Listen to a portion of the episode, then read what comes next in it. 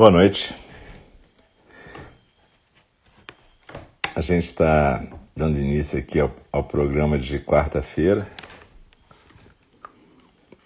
Boa noite.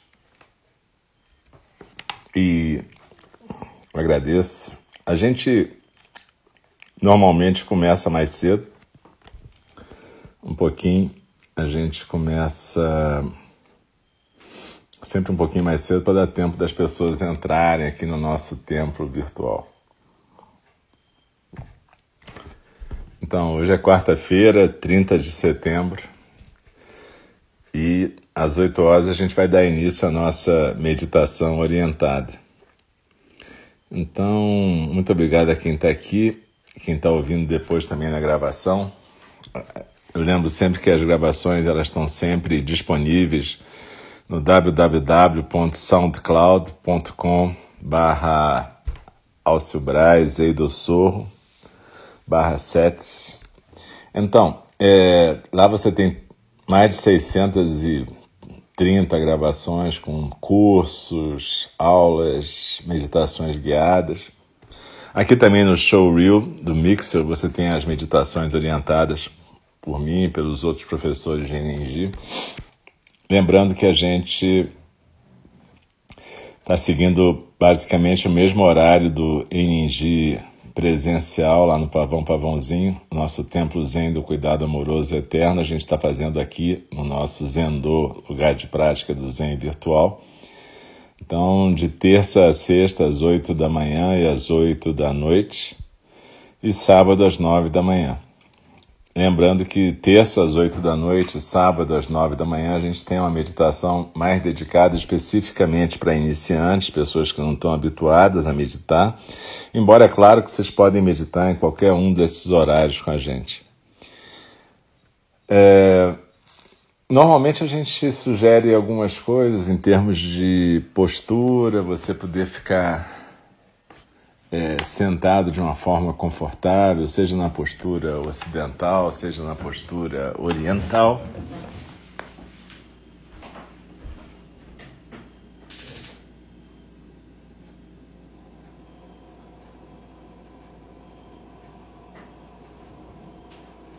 Eu estava aqui acendendo o incenso, mas, claro, cada um vai poder criar o seu ambiente do jeito que preferir.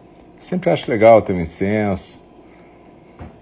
Meu caso aqui em casa, aqui no Itororó, eu sou o Alcio. A gente tem, a gente e eu, né? Eu e a Luna Caramba, nossos caninos ajudantes que meditam junto. A gente tem aqui então incenso, tem alguns altares com Budas, mas é claro que isso não é fundamental. O fundamental é você poder sentar em algum lugar tranquilo na tua casa. Lembrando que, é, evidentemente, a gente nunca pressupõe um silêncio absoluto, porque se só se pudesse praticar a meditação com silêncio absoluto, a gente não poderia praticar, né? Mesmo aqui no Itororó tem durante o dia tem pássaros, de noite tem outros animais, às vezes os cachorros ficam agitados. Se vocês, se eles começarem a latir, eu tiver que levantar para abrir a porta para eles saírem, vocês não se assustem, isso pode acontecer. Também pode acontecer de faltar luz, a internet cair, tudo bem. Se acontecer alguma coisa dessa e ficar em silêncio total, quando for umas oito e meia, vocês podem tocar o sininho de vocês, ou se não tiver sino, vocês fazem um gachô, aquele gesto que a gente une as palmas das mãos na frente do rosto e faz uma pequena reverência. E aí vai ter acabado a meditação. Mas eu espero que a gente continue juntos e possa meditar até o final dessa prática. Nas quartas-feiras a gente tem dois programas sempre, tem a meditação orientada agora, das 8 às 8h20, 8h25. Aí tem um pequeno intervalo e depois a gente tem a leitura, a fala do Dharma, né? A fala do Dharma é uma outra prática de meditação, né? Na verdade, a gente faz na mesma postura que a meditação sentada, que o Zazen. Só que aí alguém, no caso eu, vou estar lendo um sutra um sutra é um texto budista, normalmente atribuído ao Buda, mas no caso a gente está lendo um sutra moderno, que é o De Pé na Beira do Abismo, Standing at the Edge, da John Halifax Roshi, um livro que está sendo super importante nessa fase de pandemia que a gente está passando. Então, no segundo programa da noite, a partir de 8 e meia, vou estar fazendo a fala do Dharma, lendo esse livro e fazendo um pequeno comentário.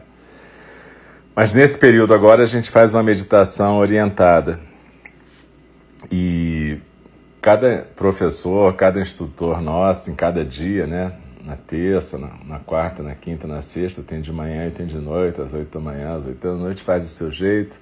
Porque no fundo uma meditação orientada é quando a gente compartilha a nossa prática com as pessoas que estão junto com a gente no nosso Zendô virtual. Então, na verdade, é isso, é uma prática compartilhada. Então, não é uma receita de bolo, não quer dizer que vocês têm que meditar como cada um de nós faz, cada um dos instrutores e instrutoras, mas é a ideia que cada uma e cada um de vocês possa criar o seu próprio roteiro. A gente sempre cria roteiros para as coisas. De manhã você acorda, escova os dentes, lava o rosto, faz o seu café. Então, aqui é a mesma coisa. Quando a gente vai meditar, quando a gente vai fazer zazen, se a gente está no templo presencial, ali no pavão, pavãozinho, no, no nosso Enindi, aí tem todo um ritual para entrar, para fazer uma reverência para o Buda que está no altar, sentado, mostrando para a gente qual é a prática ali, que é ficar sentado quieto, né? olhando para a parede. Tem todo um ritualzinho e, e é um jeito da gente entrar no espírito da coisa. Aqui é a mesma coisa. Cada uma de nós, cada um de nós está em casa, criando o seu ambiente com seu incenso, com, ou não, mas com sua imagenzinha de Buda, ou não, mas com a sua cadeira ou almofada, você pode sentar na almofada, na forma oriental, na posição de lótus, semilótus, ou birmanesa, que é aquela que você bota uma perna na frente da outra, sentado na almofada, no chão. Ou você pode sentar na cadeira na moda ocidental, como eu estou sentado agora os pés no chão, as coxas paralelas ao chão, os quadris bem apoiados na cadeira, de preferência uma cadeira de madeira com o assento reto, o espaldar reto e de preferência sem encostar na cadeira, se você estiver sentado numa. Mas é claro, é, eu sempre digo isso, se você tiver alguma limitação física e tiver que fazer a prática deitada, lá, qualquer postura, fique à vontade, a ideia não é torturar ninguém. Então a gente poder ter uma postura firme, porém confortável, beleza? Então, de novo, nós estamos no primeiro programa de quarta-feira, 30 de setembro, que é a meditação orientada. Então, a gente vai fazer um pouco de zazen, eu vou comentar um pouco sobre essa prática durante a própria prática. Uma meditação orientada não é exatamente igual ao zazen, pelo motivo óbvio que tem alguém falando eu e de alguma maneira alguém vai estar prestando atenção. Então não é exatamente igual ao zazen, mas a gente tenta fazer alguma coisa que se aproxime. E eu queria agradecer a todas e todos por estarem aqui presentes comigo e, e é muito legal a gente estar junto e eu sempre digo que eu estou praticando por causa de vocês. E na verdade isso não é só uma forma de dizer, isso é verdade. O fato da gente ter companheiras e companheiros de prática faz com que a gente pratique diferente do que se a gente estiver sozinho. Então a gente procura realmente compartilhar a prática da maneira mais adequada que a gente puder. Então isso se dá graças à presença de todas e de todos. Muito obrigado. Quem puder ir lá no nosso site www.ind.org, se puder dar uma contribuição para manter o nosso templo, onde o Dieguito, a Mariana e a Prandara cuidam das coisas, mantêm as plantas, os animais, os aposentos. Ótimo. Se não puder também, a prática já é suficiente. Muito obrigado. Beleza? Normalmente, quando a gente vai meditar, eu convido o sino a soar três vezes.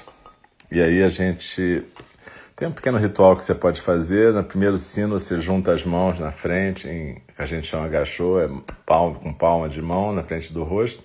No segundo, você abaixa uma pequena reverência. E no terceiro sino, você sobe e coloca depois a mão direita embaixo, a esquerda em cima, os polegares unidos, com os braços relaxados, beleza?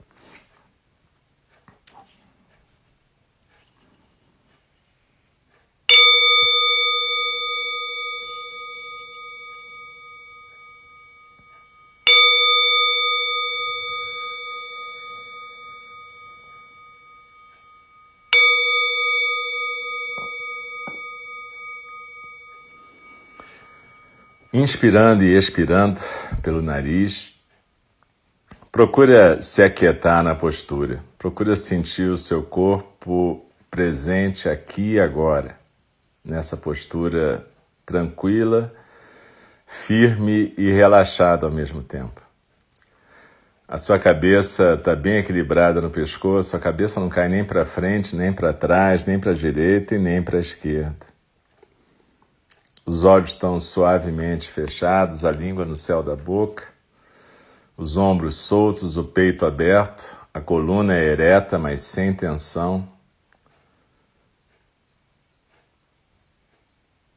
E você procura simplesmente deixar a sua respiração acontecer sem obstáculo. Não procura controlar a respiração, mas procura deixá-la acontecer sem obstáculo. A nossa prática, a gente procura não ter expectativa nenhuma de alcançar o estado A, B ou C. A gente simplesmente está começando a praticar estarmos presentes. Presentes, aqui e agora postura, respiração, atenção à postura, atenção à respiração.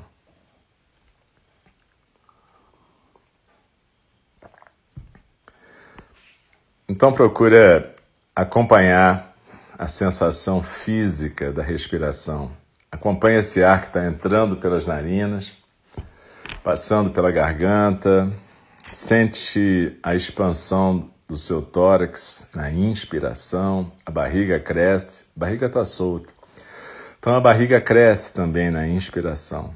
E é como se o ar estivesse entrando para aquele ponto, quatro dedos abaixo do umbigo, no centro do nosso corpo. Procura acompanhar essa sensação do ar entrando, a sensação física. Depois acompanhe a sensação física do ar saindo pelas suas narinas. A barriga suavemente se contrai, o tórax também dá uma encolhida e o ar vai saindo suavemente pelo nariz, levemente mais aquecido do que entrou. Você pode sentir até ele dar uma roçadinha no lábio superior na saída.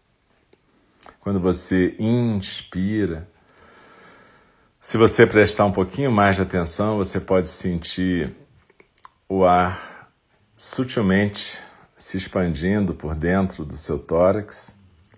Às vezes a gente tosse porque não está mais habituado a respirar sem obstáculo, mexe com as secreções da matucida, normal, não precisa prender tosse, nada disso. Nem que se estivesse no templo presencial. Então procure acompanhar a sensação física da respiração, inspirando e expirando suavemente pelo nariz acompanhando toda a sensação física.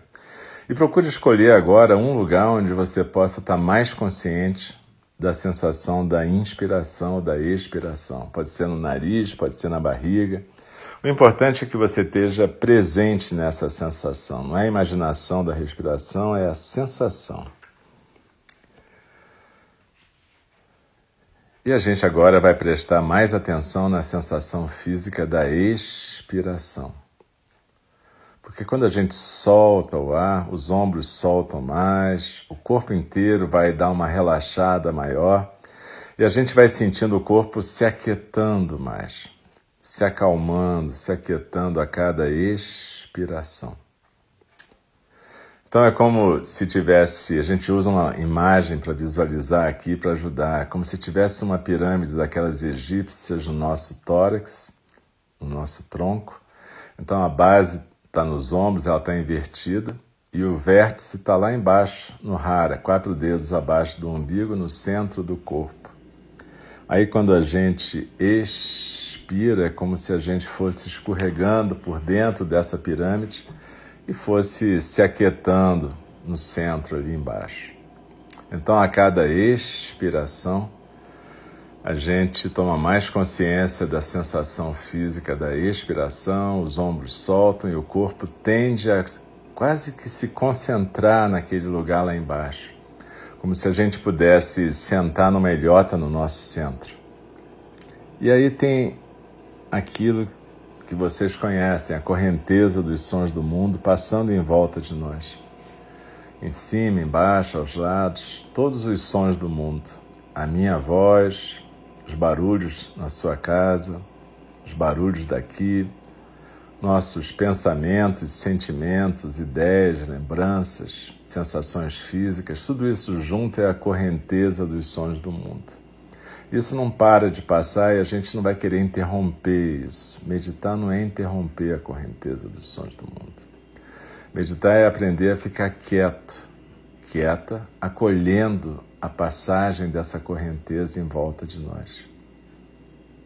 A ideia é que a gente possa estar deslizando na expiração, se aquietando na postura realmente residindo no nosso centro e não sendo arrastadas pela correnteza dos sons do mundo. O que quer dizer isso? Quer dizer não entrar na conversa, quer dizer não ficar discutindo com a gente mesmo, pensando sobre o que está acontecendo, sobre as lembranças, barulhos, desejando que fosse A, B ou C acontecendo, desejando que A, B ou C não acontecesse. Enfim, aquela conversa mental onde a gente, em geral, fica. Então desliza na inspiração, se aquieta no centro. E se você de repente se perceber distraída, de repente você, quando se dá conta, já foi arrastada por um pensamento, um sentimento, uma ideia, não tem problema. Nós somos treinadas para nos distrairmos o tempo todo desde que nascemos. Mas lembra, distração aqui significa ficar perdida na imaginação do passado, na forma de pensamento de lembrança, saudade, ressentimento, culpa. Ficar perdida na imaginação do futuro, ansiedade, expectativa, medo. Ou ficar perdida na imaginação do presente, que é onde a gente normalmente fica. A gente acha que está no presente, mas a gente está numa conversa que não acaba nunca na nossa cabeça, projetando nossas ideias, nossas visões de mundo, tentando manipular as pessoas. Então desliza na expiração, se aquieta no centro. E cada vez que você se distrair, simplesmente aceita que se distraiu, acolhe aquilo que aconteceu, seja emoção, sentimento, pensamento, lembrança. Mas volta, volta para a atenção à sensação física da expiração e a postura no seu centro.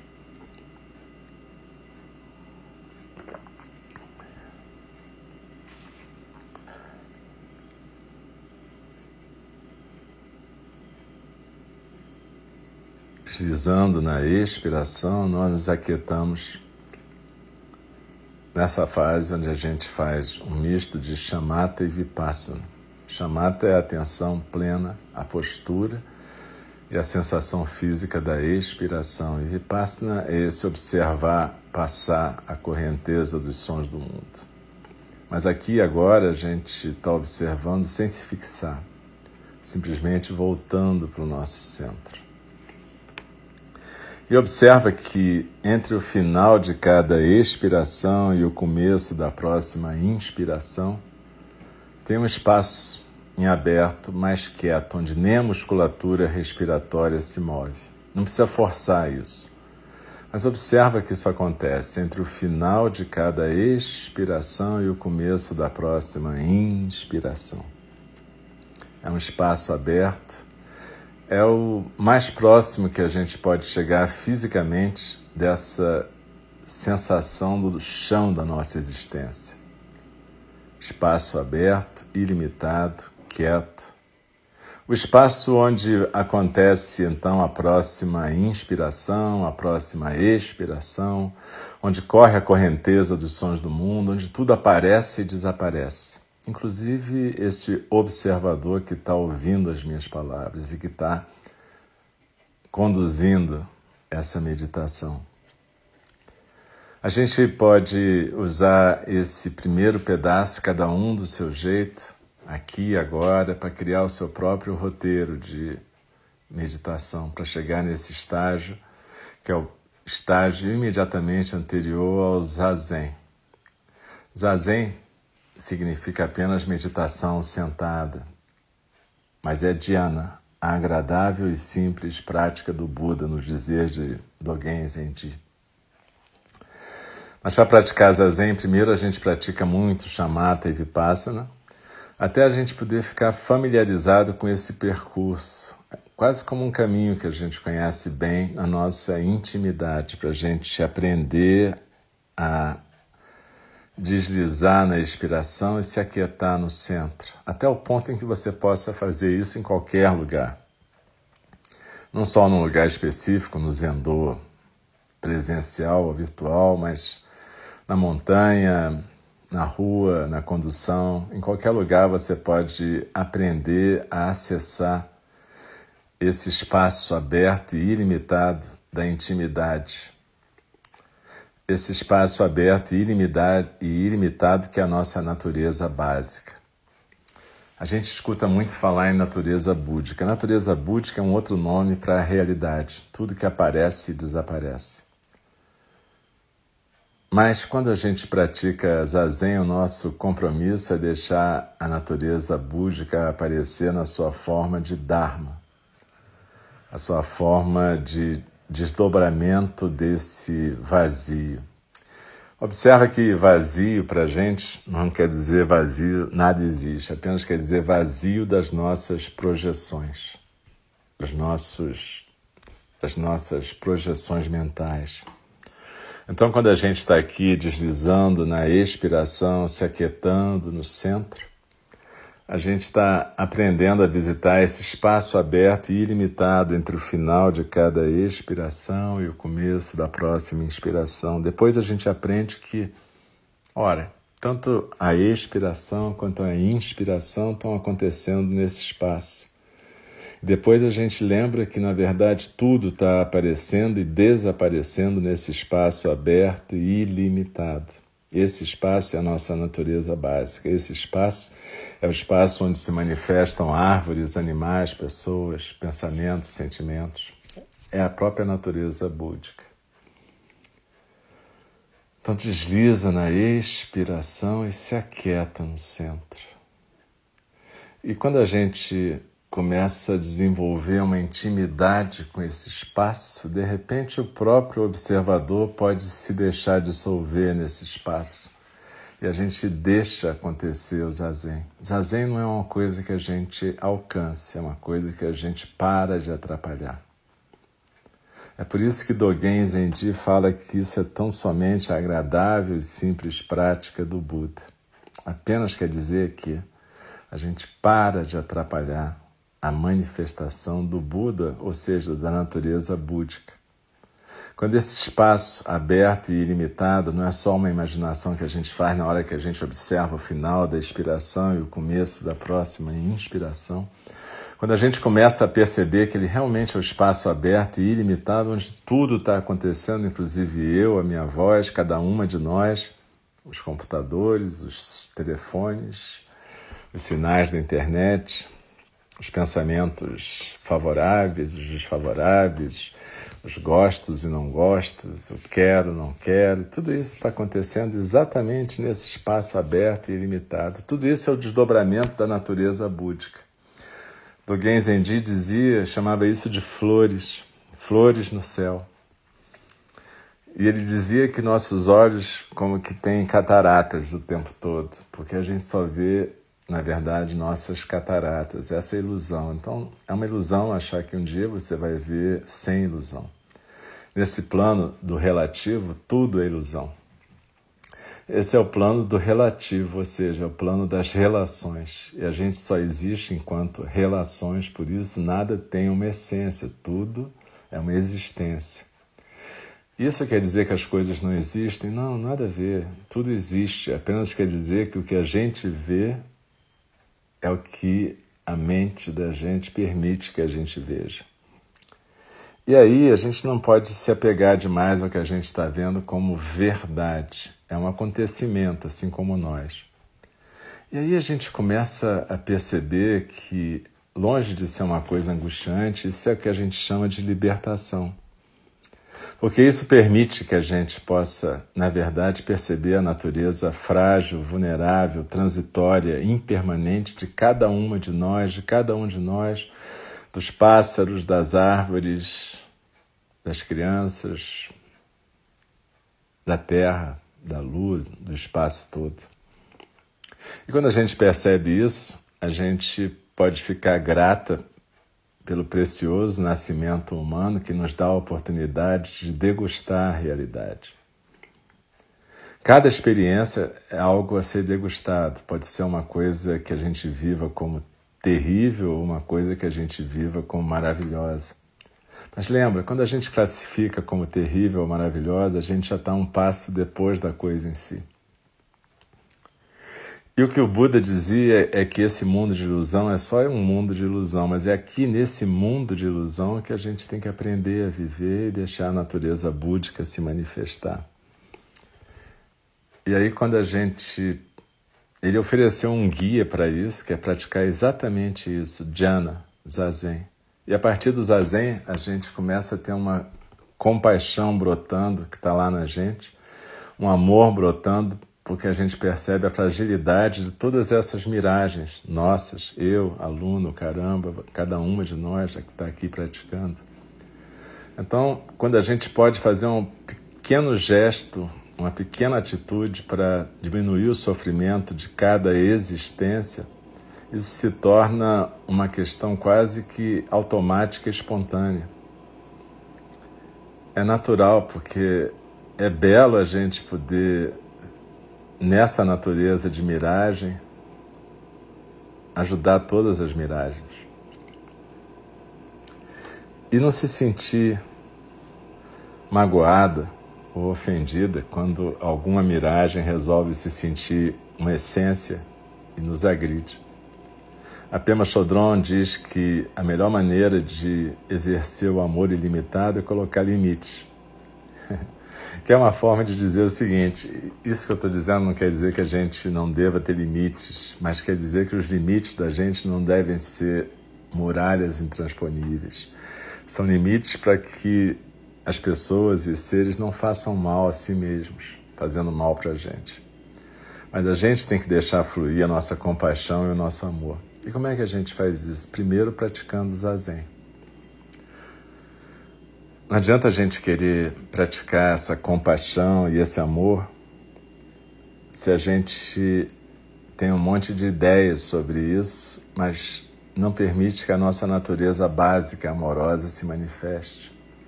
Então vamos lembrar disso. Desliza na expiração, se aquieta no centro. Experimenta esse espaço aberto e ilimitado, experimenta a liberdade de não ser uma essência, experimenta a liberdade de não ser nada e ao mesmo tempo poder se manifestar nesse plano, aqui e agora, como um momento de consciência do universo, como uma singularidade que pode manifestar o Dharma. Se a gente praticar isso um pouquinho todo dia, isso vai acabar deixando um perfume na nossa experiência relacional, na nossa experiência no mundo relativo. E cada vez que a gente for se relacionar umas com as outras, a gente vai poder viver essa compaixão que flui. Desliza na expiração se aquieta no centro.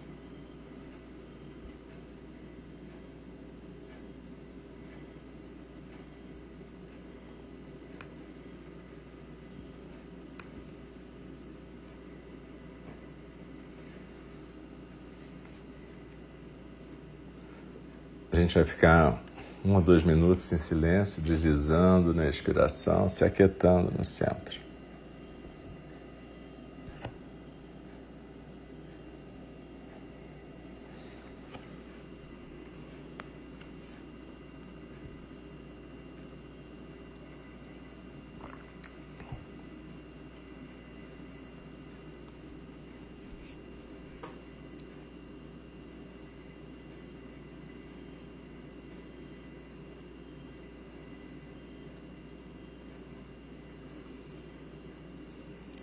Então, daqui a pouquinho, eu vou convidar o sino a soar para interromper esse período de meditação formal de zazen. Mas vamos procurar ficar quietas ainda, sem se mexer. Vamos só ficar quietinho e continuar a seguir a orientação.